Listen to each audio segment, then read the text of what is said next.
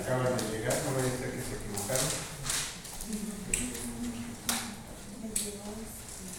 Perfecto.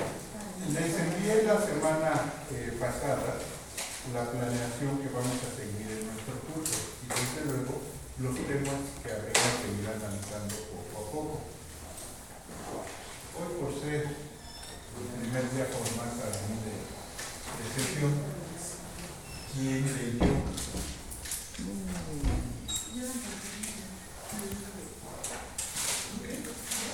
Ah, pensé que me decían por aquí.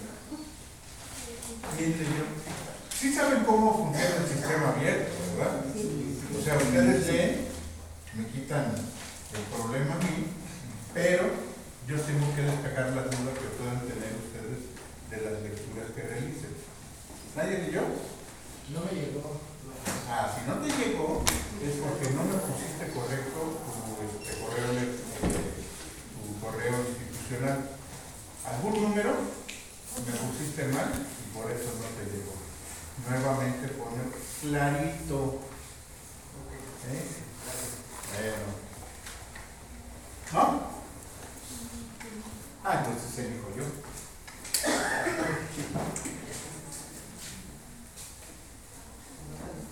Teléfono, teléfono, teléfono. Nah, nah, ahorita ya me estaba arrancando el correo, no inventes. A ver. Dale, compañeros.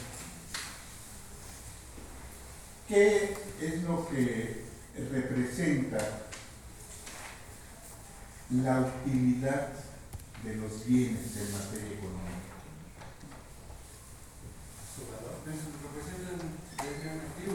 ¿Su qué? Bueno, los bienes pueden ser considerados un activo, efectivamente. Pero ¿qué representa su valor? Podría ser económico. Sí, pero estamos hablando de economía, no. Pero vamos, quiero que echen a andar eso que traen sobre los hombros y piensen un poquito. ¿Qué representa o qué le da utilidad a un bien? ¿Qué le da utilidad? Si satisface las necesidades. Si satisface las necesidades. Te regalo este bote. Es un bien. Satisface necesidades. Puede satisfacer las necesidades de que tire la basura. ¿Sí? Para ti representa una utilidad. Para todos representa una utilidad. Ahorita no.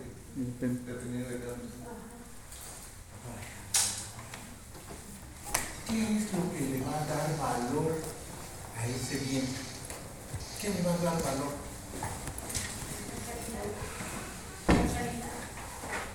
Pues la calidad. Es justo eso, ¿no? La utilidad que se le tiene. La utilidad que se le puede. El provecho. Si yo te dijera en este momento, chispas, acabo de sonarme la nariz y traigo este, un pañuelo desechable, todo moquiendo. En este momento, esto me va a representar una gran utilidad por el valor que al mismo tiempo me da. Ah, voy a ir a tirarlo al bote de la basura. En lugar de guardármelo, o en lugar de tirarlo en el piso, ¿dónde está la utilidad? ¿Dónde está lo, re- lo realmente valioso de este objeto. ¿Se van dando cuenta ustedes?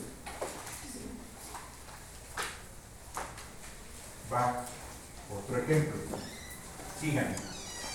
¿Recuerdan su nombre? Gloria. Gloria. Aquello de la gloria eres tú, decía José. Gloria. Gloria tiene probablemente una necesidad. ¿Cuál necesidad tiene? Donde guste, ¿eh, compañeros? Gracias.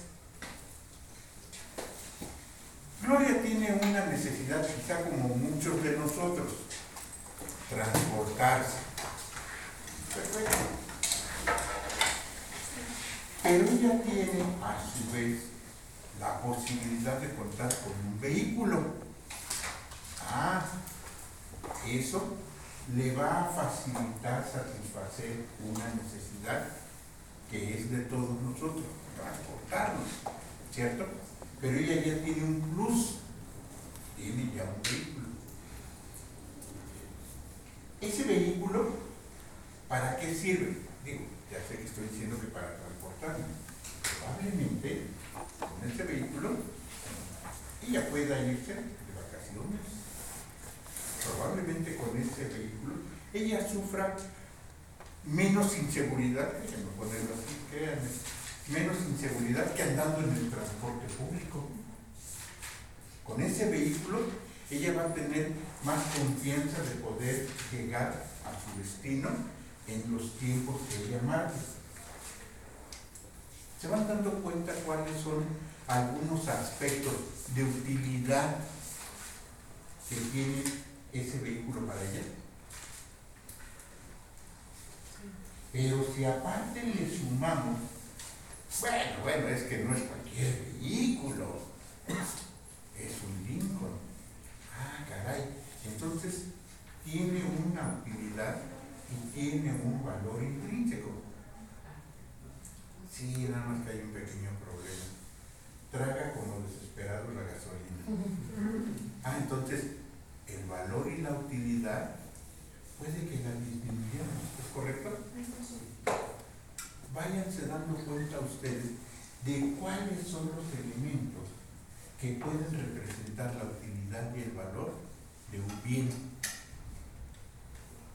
En la medida que satisface una o varias necesidades, es un bien útil.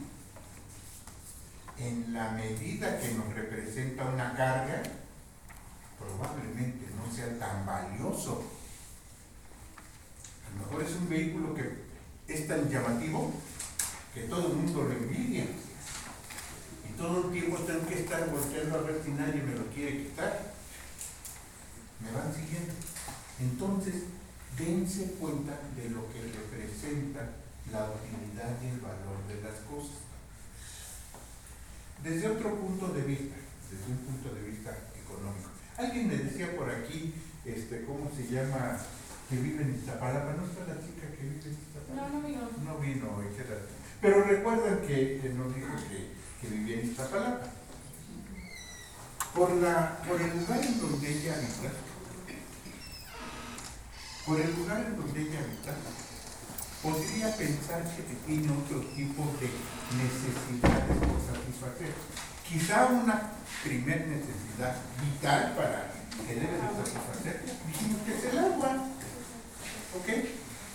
A lo mejor para los demás compañeros no es tan vital esa necesidad porque basta con abrir el grifo de la llave, el baño de la cocina, de la regadera, y cae agua.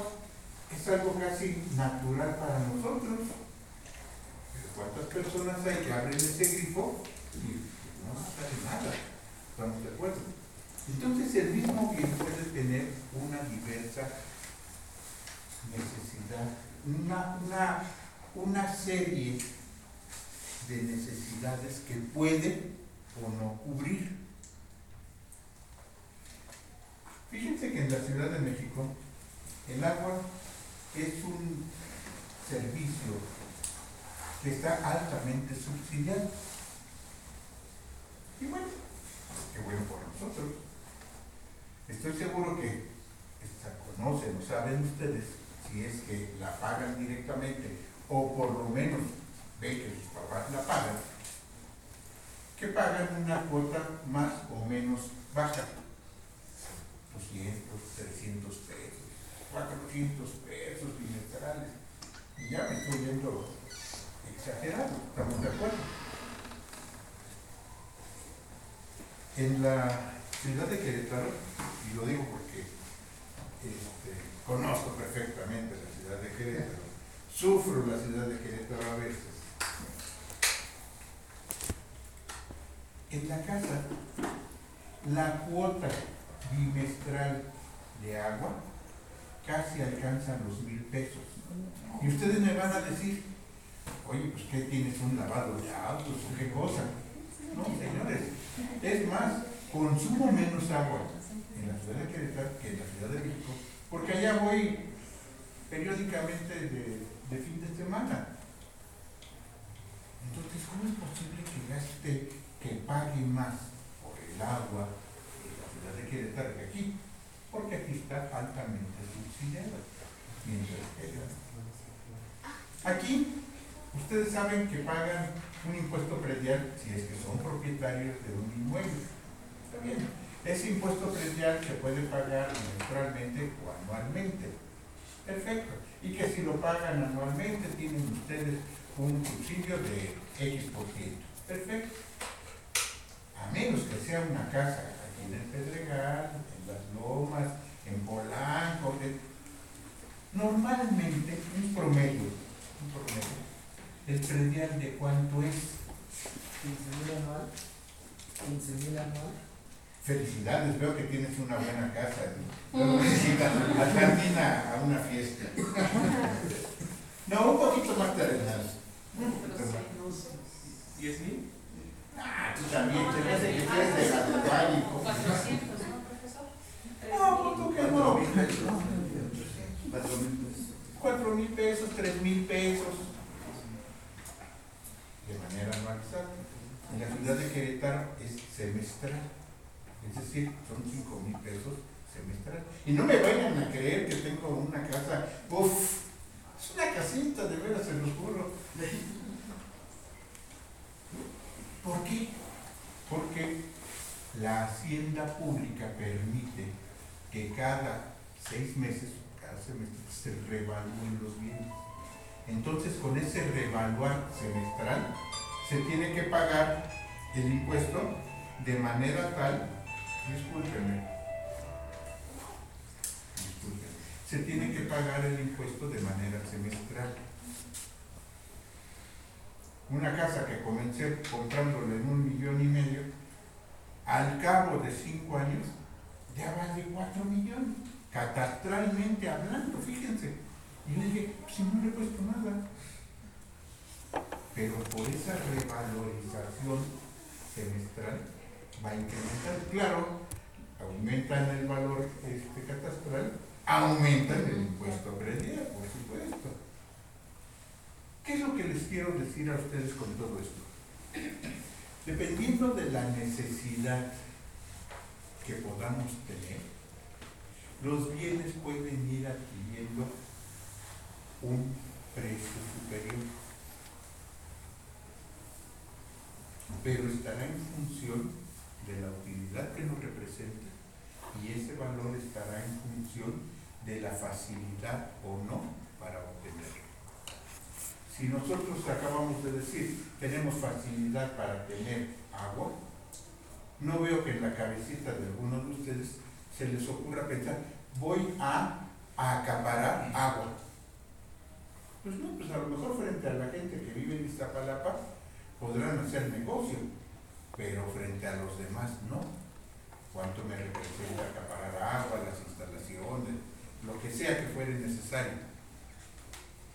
No me es, no me es redituable. O sea, es un bien que no me representa una utilidad y un valor. ¿Se va a fijar usted? Seguramente, y seguramente que sí, ustedes han sido testigos de que en algún momento han sucedido. Nuestro compañero con nuestro teléfono. Guárdalo, guárdalo, guárdalo. Yo me espero que lo guarde. Seguramente hemos sabido de que en ocasiones hay enfermedades que diezman la población de cierto tipo de animales. A veces son las plagas, a veces son enfermedades que, por ejemplo, alguna vez hemos tenido alguna enfermedad aviaria que obliga a sacrificar un gran número de aves, sobre todo de, de pollos, de gallinas, ponedores. ¿Qué es lo que sucede? Se incrementa el valor del producto. ¿Cuál producto? El huevo. ¿Cierto, no? Sí. Entonces, en función de la escasez de un producto, el valor puede incrementarse. Primero porque es un producto que satisface una necesidad, una necesidad de alimentación. ¿Y qué es básico? Segundo, porque resulta más difícil hacerse de él. Tercero, porque la gente lo guarda para poder manejar los precios a un libre antojo. ¿Qué es lo que sucede con los bienes? Con todos los que ustedes quieran y puedan. Cada uno de ustedes, seguramente aquí hay muchos, tienen un teléfono celular. ¿Cuál es la marca más cara de teléfono celular? De la manzana. El iPhone, dicen, está bien. ¿qué tiene el iPhone frente a otros? Porque sirve para hablar o no sirve para hablar frente al que puedan tener ustedes. Sí. Sí. Sirve para grabar, sirve para este, tomar fotos. sí. O sea, las funciones son las mismas. ¿Qué hace que se encarezca más? ¿El valor que le damos nosotros? La forma. A veces es correcto. ¿Qué hace que se encarezca un producto frente a otro de la misma especie? Las. ¿Cuáles ventajas? Mm, pues podría, por ejemplo, este, poniendo el ejemplo del, del, del iPhone, ¿no? a lo mejor frente a otros equipos tiene, no sé, yo le doy más la batería, ¿no? La popularidad de la marca. Ah, Ah, eso, posicionamiento de marca es lo que iba a decir. Ah, bueno. a veces pueden ser reales, a veces pueden ser ficticias las ventajas de un producto frente a otro. Pero un fenómeno es, claro, cuesta más que otros teléfonos, es correcto, cuesta más. A veces hasta nos quejamos, "Oye, pues si nada más tiene 60 este, Gigas. gigas de memoria, pues el mío trae 200, ¿qué? 56. 250, 260, lo que sea. Es más valioso el mío. Claro, es más valioso para mí, probablemente. Pero a poco no da más caché traer un iPhone que un, que un este, Me van siguiendo. Como dices, que también depende de las necesidades, ¿no? Porque a lo mejor ese mismo teléfono tiene las mismas funciones, pero a lo mejor alguien que se dedique a, tal vez a la fotografía, ¿no? Se fama de su cámara. Y a diferencia de otro equipo, no es tan difícil la fotografía, ¿no? Fíjate que eso me, llega, me lleva a pensar lo siguiente. ¿En qué momento un teléfono dejó de ser un teléfono? Ah, sí. O sea, toda mi vida yo estuve erróneamente pensando que el teléfono servía para comunicarse desde aquí con alguna otra persona. Y de pronto resulta que ya a veces es lo que menos utilizo el teléfono. ¿Por qué? Porque WhatsApp. hay que escribirle. ¿Para qué hablar si podemos escribir? Y ahora el teléfono sirve para enviar mensajes, para grabar, para fotografiar, para, y- Para ligar. Para hacer transferencias, operaciones bancarias. Ya sirve para todo. Y casi nos olvidamos de que también es para hablar. Yo a veces me pregunto, ¿qué estás haciendo? Este, estoy mandando un mensaje. Ah, está bien. ¿Y qué a quién se estás mandando? ¿A mi hermano? ¿O hermano? ¿Y qué le estás diciendo? Te quiero mucho. Ah, está bien. ¿Y por qué no hablas y le dices, oye, te quiero mucho? Más fácil, más fácil. A veces nos cuesta eso, ¿no? La comunicación ha cambiado su forma. Pero no me desvío, regresemos al punto que me interesa. Se van dando cuenta ustedes que muchas veces el valor puede ser intrínseco, pero también muchas veces el valor puede ser superficial. En materia económica y dense cuenta ustedes de lo que estoy diciendo, juegan diferentes, muy diferentes conocimientos del saber humano. Por ejemplo, en materia económica influye la historia. La historia, sí, la historia. La historia son esa serie de sucesos que tienen lugar en un determinado momento y que nos enseñan o nos ofrecen lecciones de lo que fue o de lo que pudo haber sido algo. Esa es la historia. Hay historia general y hay historia particular. Yo estoy seguro que en tu historia recuerdas a tu primer novio, a tu primer gran amor, a tu primer esposo, a tu primer hijo, a tu... Cada uno recordamos en nuestra historia personal aquellos momentos que atesoramos. ¿Es correcto? Y nosotros le damos un cierto valor. Pero esa historia que tenemos y que conocemos nos permite la toma de decisiones. En materia económica no es distinto. La historia nos enseña qué es lo que sucede al tomar decisiones. Las, las decisiones que me interesan son las de carácter general, que afectan la economía. Eso es lo que me interesa a mí en este momento. No tanto mi historia personal, sino la historia general. La historia, curiosamente, es cíclica. ¿Se han dado cuenta ustedes, por ejemplo, que... No, que estos son chavos, la verdad. No, bueno, no soy hermano. pero lo que quiero decirles es esto. La historia continuamente se repite. Nunca es más cierto aquello de que el hombre, hablando como ser humano, es el único animal que se tropieza dos veces con la misma piedra. O sea, hablo del ser humano. Y entiéndase que cuando digo que tropieza dos, dos veces con la misma piedra, quiere decir que comete los mismos errores una y otra vez. Parece que nunca aprendemos. Les platicaba yo en la sesión anterior cómo inicia la economía. Dijimos con la escasez.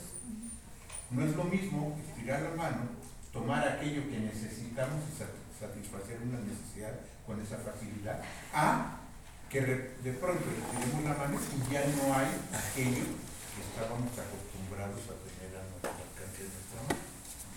La escasez es la madre de la economía. Así de fácil. ¿En qué consiste la historia? Ah, en que debes de saber conservar bienes para, por un lado, tener satisfactores en el momento en que tengo una necesidad. Pero resulta, ustedes lo saben, que hay bienes que no son perdurables. Si yo acostumbro comer una manzana todos los días, sería ilógico pensar, voy a hacer el esfuerzo y voy a comprar este, 20 kilos de manzana para que me duren tanto tiempo. Ah, pero ¿qué crees? Es un producto perecedero. Y aunque compres 20 kilos y obtengas un mejor precio por 20 kilos, no lo vas a saber o no lo vas a poder aprovechar en su totalidad. Porque antes de que lo puedas hacer, de que lo puedas aprovechar, se habrá echado a perder. Entonces no me sirve acaparar una gran cantidad de ese producto. U otra, a mí me gustaría tener, este, ¿cómo se llama? Eh, lo mejor en tecnología. Ah, perfecto. Voy a la tienda y compro un producto de cada cosa para, eh, satisfacer mis necesidades de contar con una alta tecnología. Ah, pero qué mala. La tecnología hoy por hoy se reinventa, gracias. Se reinventa todos los días. Y lo que hoy es el último grito de la moda y la más y la tecnología de punta, la semana que entra ya quedó obsoleta. ¿Qué pasó entonces? ¿Qué va a suceder con todo lo que compré para satisfacer mis necesidades tecnológicas? Entonces, ahí es a donde nos damos cuenta que hay que saber manejarnos en la economía. ¿Qué es lo que necesitamos saber o qué nos va a decir la historia? La historia nos va a decir, ¿sabes qué? Tienes que esperar este momento para adquirir bien. Si yo pretendo en este momento, en este instante, comprar, no sé, a lo mejor en el mercado sí lo hay, algún producto, no sé, este, uva, estoy diciendo cualquiera.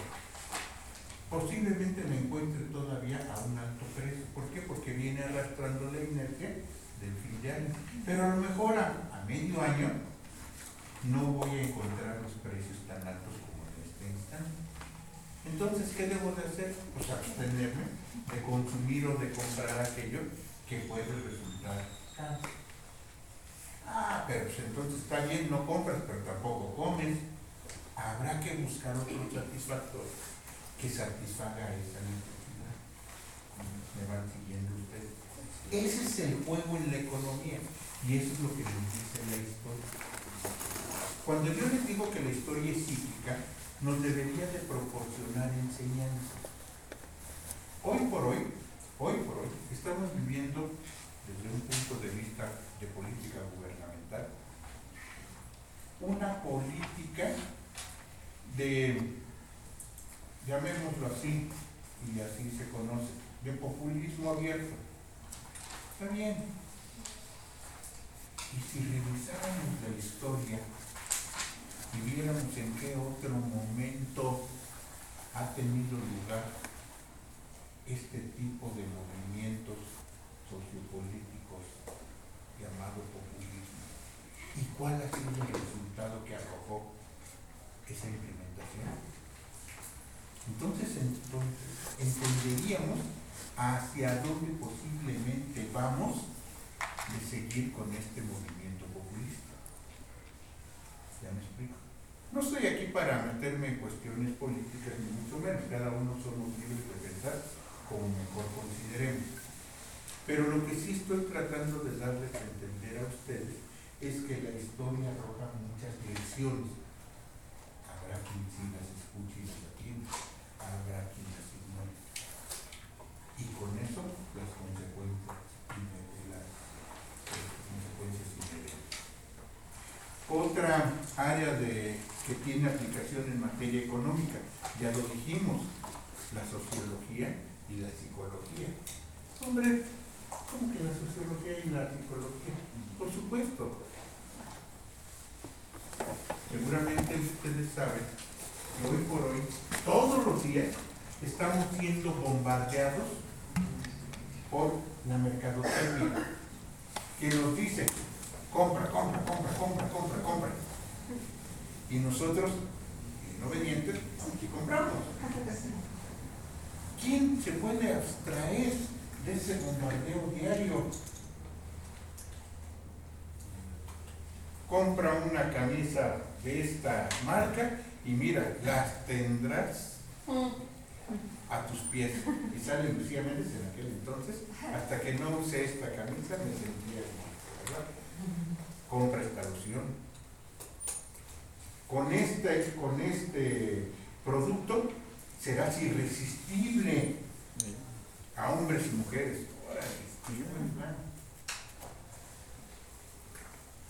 Ven ustedes los anuncios, pasamos por alguna calle, por alguna avenida, eleve su nivel de vida, adquiera su, casa de 40 metros, su departamento de 40 metros con nosotros. Todo el día estamos siendo bombardeados, todo el tiempo somos bombardeados por mercadotecnia que nos dicen qué comprar, cómo comprar. Compra y paga en abonos chiquitos. Sí, a lo mejor lo que falta que nos digan es durante cuánto tiempo. Porque el problema no es que sea un abono chiquito, pero si ese se extiende, había por ahí un chiste, ¿no? Vengo a pagar la cuna. Ah, qué bueno. ¿Y cómo está el bebé? El bebé soy yo. Imagínense, ¿no? Pero bueno, ¿qué es lo que les quiero decir? Todo el tiempo estamos siendo bombardeados. Sociológicamente también estamos siendo afectados. ¿Cómo? ¿No traes una chamarra de marca? ¿Qué más debes si no traes una chamarra? Mira la mía que es de marca. Y todo el mundo estamos usando una chamarra de marca. Una blusa de esta marca, de aquella, de aquella. ¿Qué nos dicen? Soy totalmente Palacio. O sea, y entiéndase que Palacio pues, es una boutique. Sí, y nos la venden así. Y dejen que nos la vendan. Compramos esa idea. Y mucha gente compra esa idea. ¿Y dónde compraste tu chamarra? Pues en el palacio. ¿Y dónde compraste tu chamarra? Pues en el palacio. O sea, ¿hay otro? O sea, sociológicamente nos marcamos estándares, nos marcamos niveles. Ah, tu chamarra no es del padre. Y estamos sujetos a que se nos haga feo.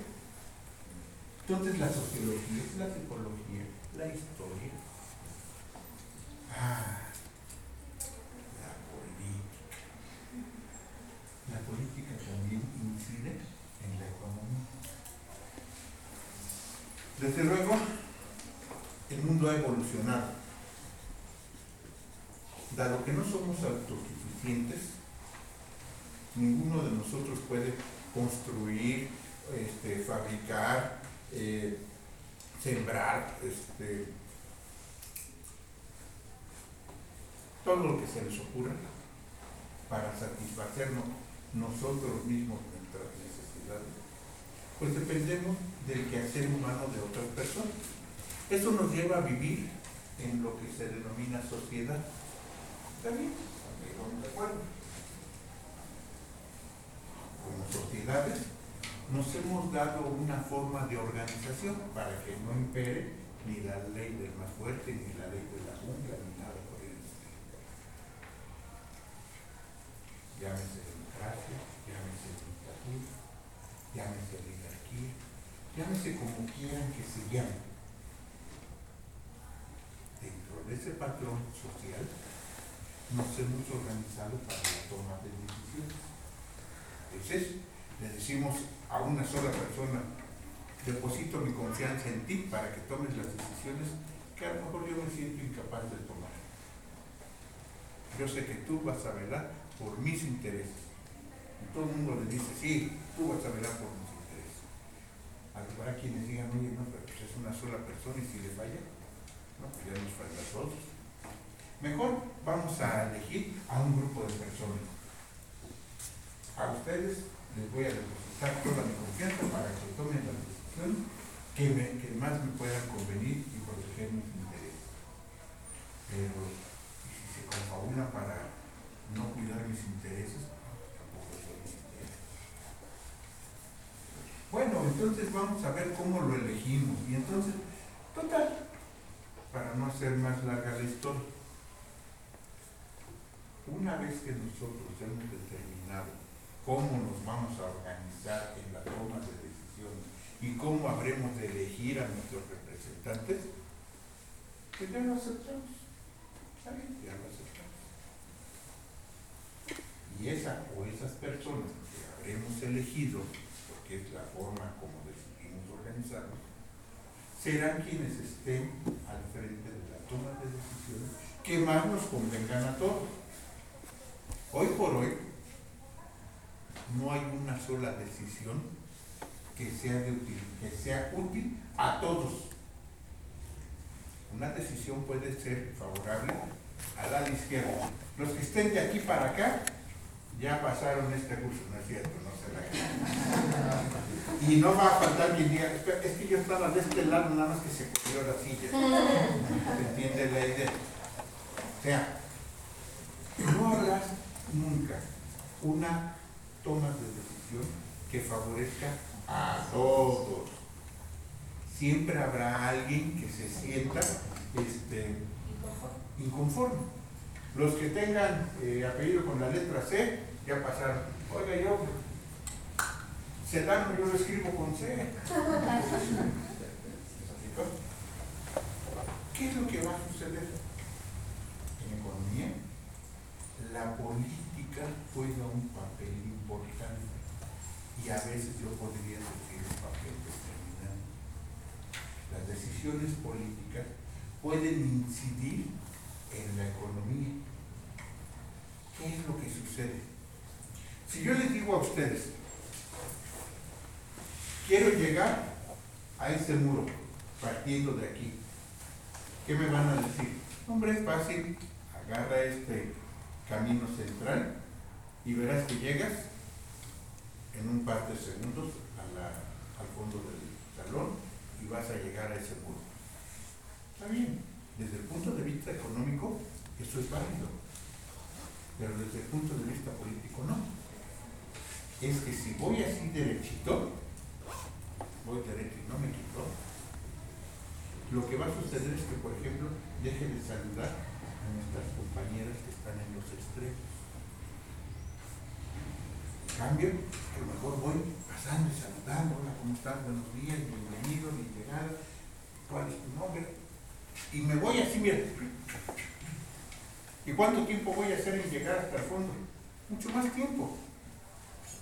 Pero es una decisión políticamente mejor. Ya me explico. La economía y la política es eso. La economía nos dice cómo hacer, cómo producir bienes de la mejor manera, proporcionar servicios de la mejor manera. En eso se basa la economía. ¿Tú quieres hacer esta silla? Desde un punto de vista económico, esta silla necesita la adquisición del material, el ensamblado de las partes, la pintura de las partes y el acabado. Está bien. ¿Cuánto tiempo necesitas para hacer eso? En 10 horas sale. Aplícate a hacer una silla, 10 horas. Sí, pero ¿sabes qué?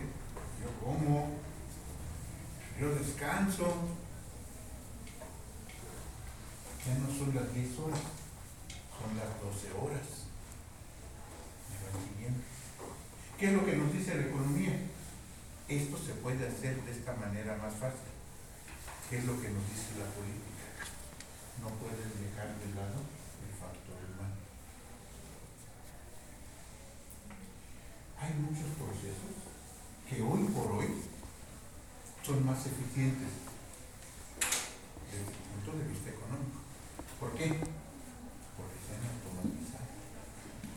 Un día llego al banco, busco la ventanilla, oh sorpresa, ya no hay ventanilla, nada más hay un aparato llamado cajero y que me dice, el cajero te va a resolver tus dudas. A ver, mejor saquen al enano que está ahí adentro. Para empezar, personas como nosotros, nos cuesta más trabajo entender todo eso. Jóvenes como ustedes, no hombre, en dos patadas están como mi nieta.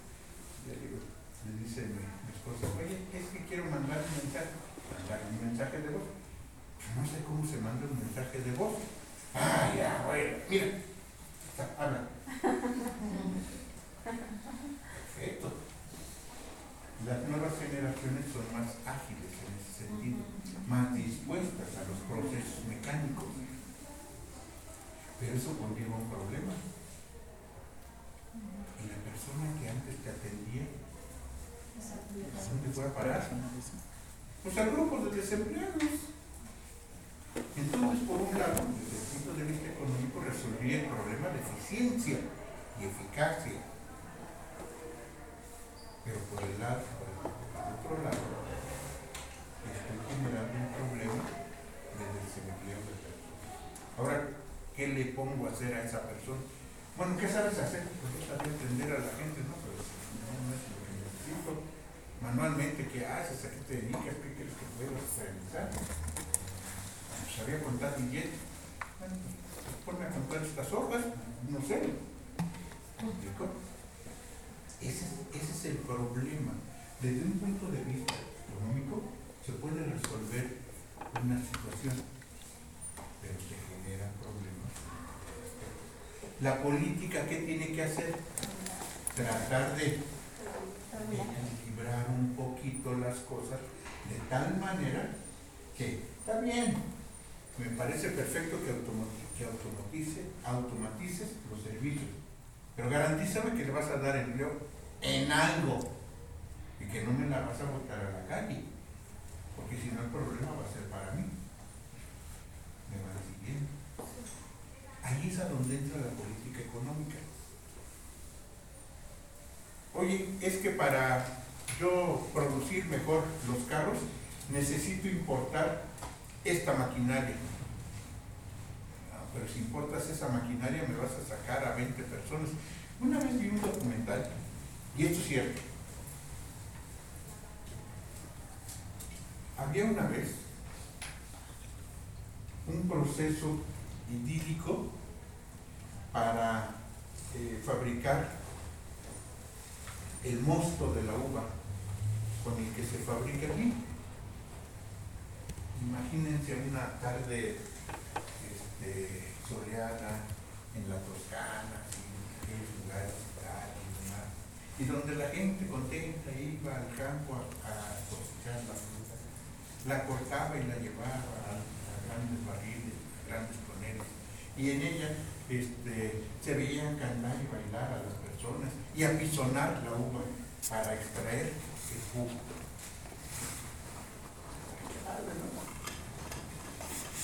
Hoy existen una serie de máquinas y de herramientas que hacen ese mismo proceso.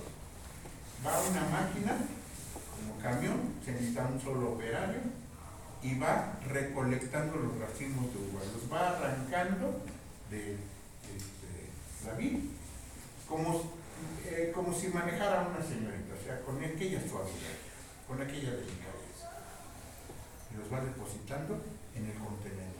Ya que termina de depositar en el contenedor el producto, lo lleva a un lugar en donde se vacía y grandes prensas hacen el trabajo de exprimir la uva.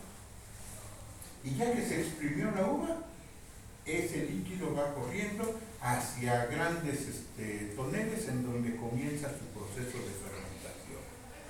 Y ya que se terminó el proceso de fermentación, a través de otras bandas se lleva aquel producto hasta, las barricas. Y uh, a través de un proceso automa- automatizado, llega a la barrica, le pone los cerillos, se vierte el producto, se tapa automáticamente, corre la barrica y va a caer en un depósito. Ese depósito va seleccionando y los va depositando en camiones que a su vez los llevan a la bodega final. Y dependiendo del tiempo de maduración de un vino, va colocándolos de tal manera que los más nuevos van atrás, los más viejos van para ¿Cuántas personas intervienen en ese proceso? ¡Diez personas! Órale. ¿Y todos los que hacían eso? ¿Dónde están? La automatización es buena, sí. Nada más que conlleva un problema. Las políticas económicas tienen que ser de tal manera, bueno, ya no estás trabajando en esta fábrica, pero mira, vas a venir a trabajar en acá que eras, era cajero, aquí vas a ser velador. Las políticas económicas. Pero mira, te voy a hacer una, una consideración. Antes te quitaba 30 pesos de impuesto, ahora te voy a quitar 20 pesos de impuesto. Antes tú tenías tu ingreso, ahora te voy a dar un subsidio al empleo. ¿Por qué no ha prosperado en México ese subsidio al empleo? Porque son demasiados los desempleados. Y en Estados Unidos, por ejemplo, ustedes lo deben de saber, hay un subsidio por desempleo. Sí, pero tiene seis meses para conseguirte un empleo.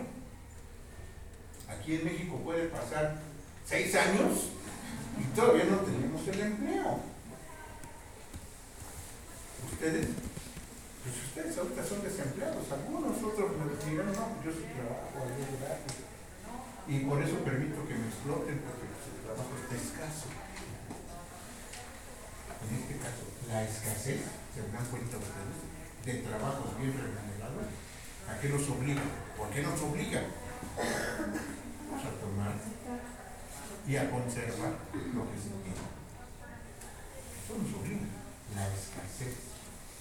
Se van dando cuenta cómo ese, esa palabreja, escasez, es la que nos domina en cuanto a economía se refiere. Preguntas, dudas, compañeros, comentarios sobre lo que, lo que debieron ustedes de platicar y que me dejaron a mí la tarea. Es la última vez, ¿eh? La próxima vez, si no, no ponen sobre la mesa ustedes los temas, pues si quieren nos ponemos a contar aquí y nos vamos a tomar un café. La idea es que ustedes propongan los temas, que ustedes expongan las dudas y aquí tratemos de explicarlo de la. Tu nombre, Miguel, Miguel Ángel. ¿qué pasó?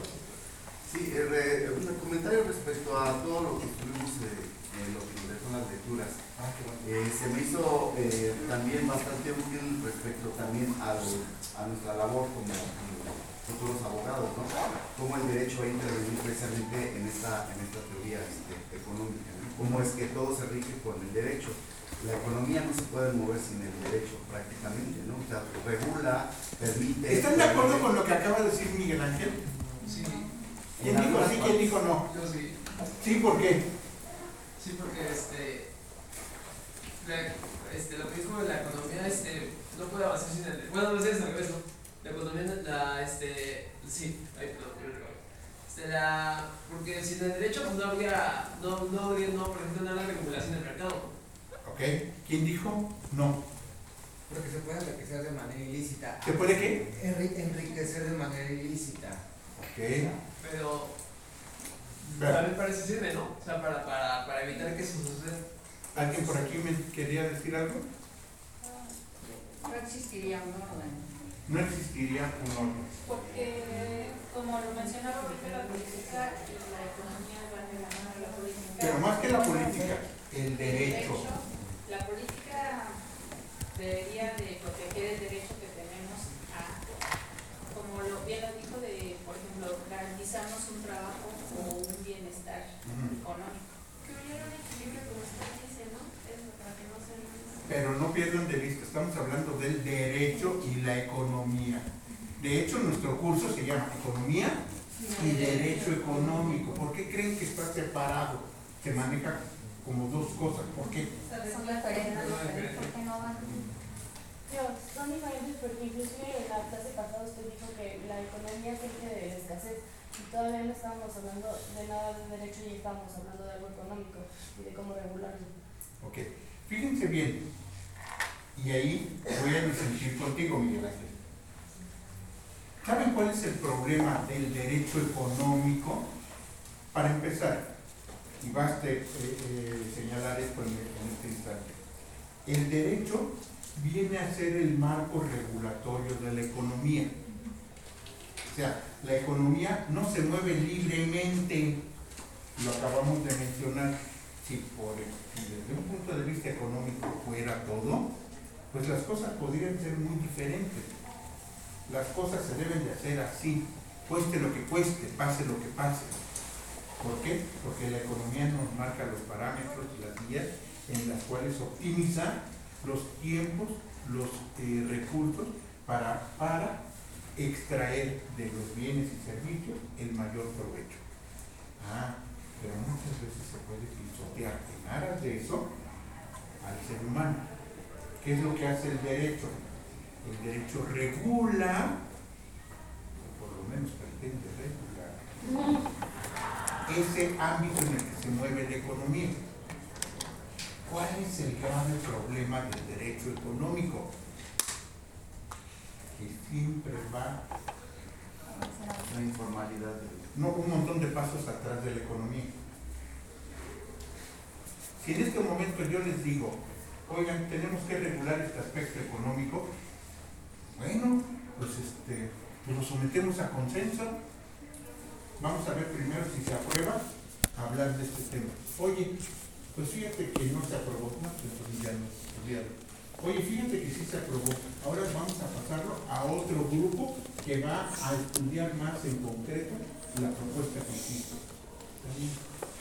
Y ahora, este, ya vamos a someterlo al pleno para que apruebe o no esta propuesta. Está bien. Ya casi sale, el mes entrante se va a publicar el decreto. Ah, sí. Pero ya no te preocupes, eso fue el año pasado, ya, ya la- la- en ese sentido la- eh, el aspecto económico ya cambió. Ya de nada sirve que lo regules hoy, lo que debió haberse regulado hace un año. ¿Me explico? El derecho siempre está atrás de la economía. La economía es tan dinámica que se mueve en el día a día. El derecho, el derecho no. El derecho es más estático. Porque se supone que el derecho no es para un instante, es para la regulación del futuro. Ese es el problema con el derecho económico. Sale. Nos vemos la siguiente sesión. No olviden que deben de leer. ¿Me